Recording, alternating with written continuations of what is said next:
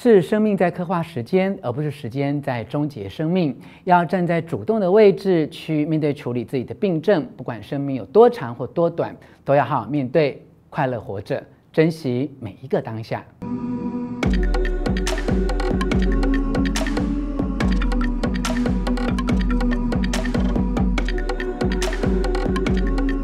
我是吴若权，欢迎你以身心灵的角度与我一起关心癌症的议题。在这里邀请还没有订阅的朋友按下订阅按钮与小铃铛，持续和我们一起了解癌症。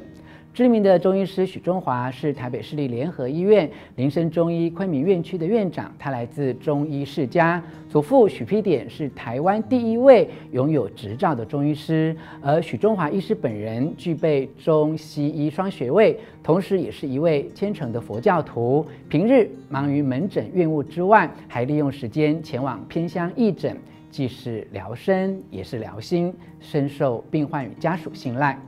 由于兼具中西医两种身份背景，许中华医师认为，癌症的治疗主要分为两个方向，一个是杀灭癌细胞，另外一个是培养人体抗病力。行医多年的经验，他主张中西医确实可以在癌症的治疗上做良好的结合，以西医的手法先清除恶性肿瘤与癌细胞，同时可以引用中医的方法来缓解病人的症状。并且做全身的调理，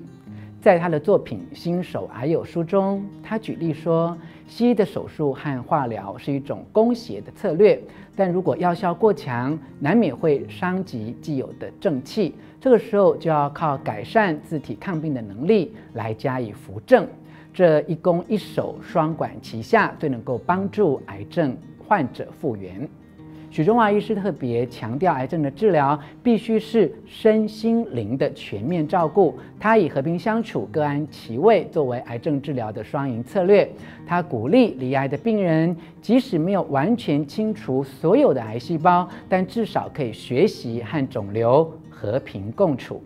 在他的门诊中，有很多癌症病人全身都有肿瘤，即使经过手术、化、放疗等，依然没有办法消除所有的肿瘤。按照西医的预期，可能只剩下三个月到六个月的寿命。但因为愿意采取和平相处、各安其位的方法应对，后来这些病患都有机会延长比原来预期数倍，甚至是更十倍以上的生命。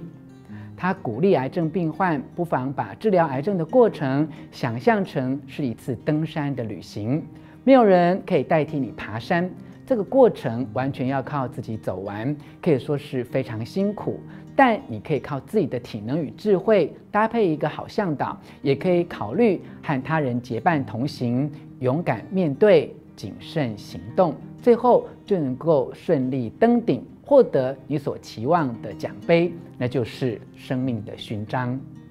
新手癌友的主要任务就是要找到值得你信赖的医生，这就像是在登山的过程当中找到好的向导。由于现代的资讯爆炸，有关治疗癌症的文章充斥在书报、杂志等传统媒体，尤其在网络上面更是快速的流传，所以要找到能够让你信任的医生，途中常暗藏地雷。辨识真伪最简单而有效的方法，就是去问问走过这一条路的人，透过病患与家属的口碑多方印证，再来做最后的判断。但即使是口碑，也可能有山寨版。很多医院门诊的候诊空间里，还是会有一些有心人士假冒成癌症病患或家属，以瞒天过海的话术渲染你的恐惧，进而争取你的信任。最后其实是要推销各种夸大疗效的灵丹妙药，大赚不义之财。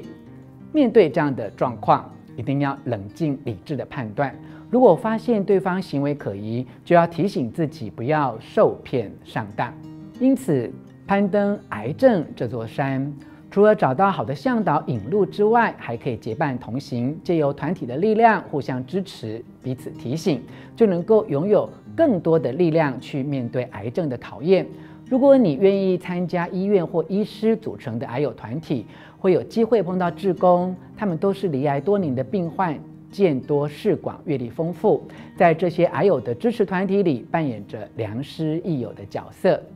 在新手癌友书中，许中华医师借用流行歌曲《隐形的翅膀》为比喻，提供六对翅膀给癌症病友支持自己的力量：一、好好面对，快乐活着；二、一直保持放心的感觉；三、别烦，把病交给医生；四、凡事尽量简单轻松化；五、爱别人也要爱自己；六、金钱有限，生命无价。其中第一对隐形的翅膀，好好面对，快乐活着。主要分享的观念是，当确诊为罹癌时，刚开始都会觉得很恐惧，但一定要知道是生命在刻画时间，而不是时间在终结生命。要站在主动的位置去面对处理自己的病症，不论生命有多长或多短，要好好面对，快乐活着，珍惜每一个当下。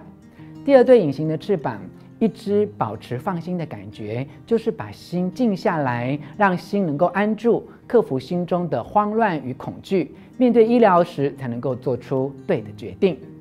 第三对隐形的翅膀，别烦，把病交给医生。治疗癌症会有一些副作用，其中有很多是心理层面的问题。与其不断地操烦那些自己也没有办法处理的事，不如关注生命的本身，把病交给信任的医生，而不是浪费时间去道听途说。第四对隐形的翅膀，凡事尽量简单轻松化。通常医生对病人的交代都非常简单，譬如按时吃药，不要熬夜，不要误醒偏方，心情放轻松，饮食清淡。但有些病人的执念很深，明明知道却不愿意做到，把自己的人生越搞越复杂，反而耽误了病情。第五对隐形的翅膀，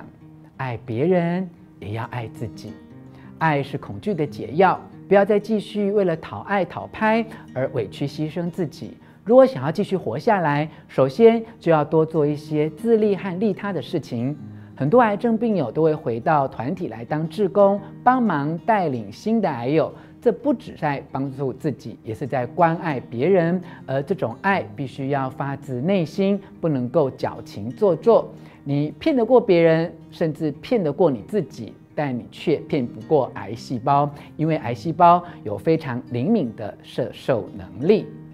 第六对隐形的翅膀，金钱有限，生命无价。治疗癌症的确要花费一些钱，甚至也影响到工作。但越是面对生命重要的考验，更应该要看清楚人生的价值，不要再以金钱作为判断的唯一标准。就好像是跟死亡擦身而过，如果能够因此而改变想法、改变心态，去过一种更高品质的生活，让你内在的收获超过这段时间在治疗上面所花费的金钱，你就会因为智慧的增长而发现，生命才是超越金钱更无价的宝藏。当你带着更勇敢、更温柔的自己启程，在癌症这座大山攻顶，就会看到人生更宽阔的美景。以上所分享的重点，摘录自《新手癌友》这本书，希望可以陪伴癌友平安顺利登山攻顶，和更好的自己相遇。感谢你的收看，喜欢今天的分享，别忘了按铃铛订阅，也将影片分享给需要的朋友。我们下次见。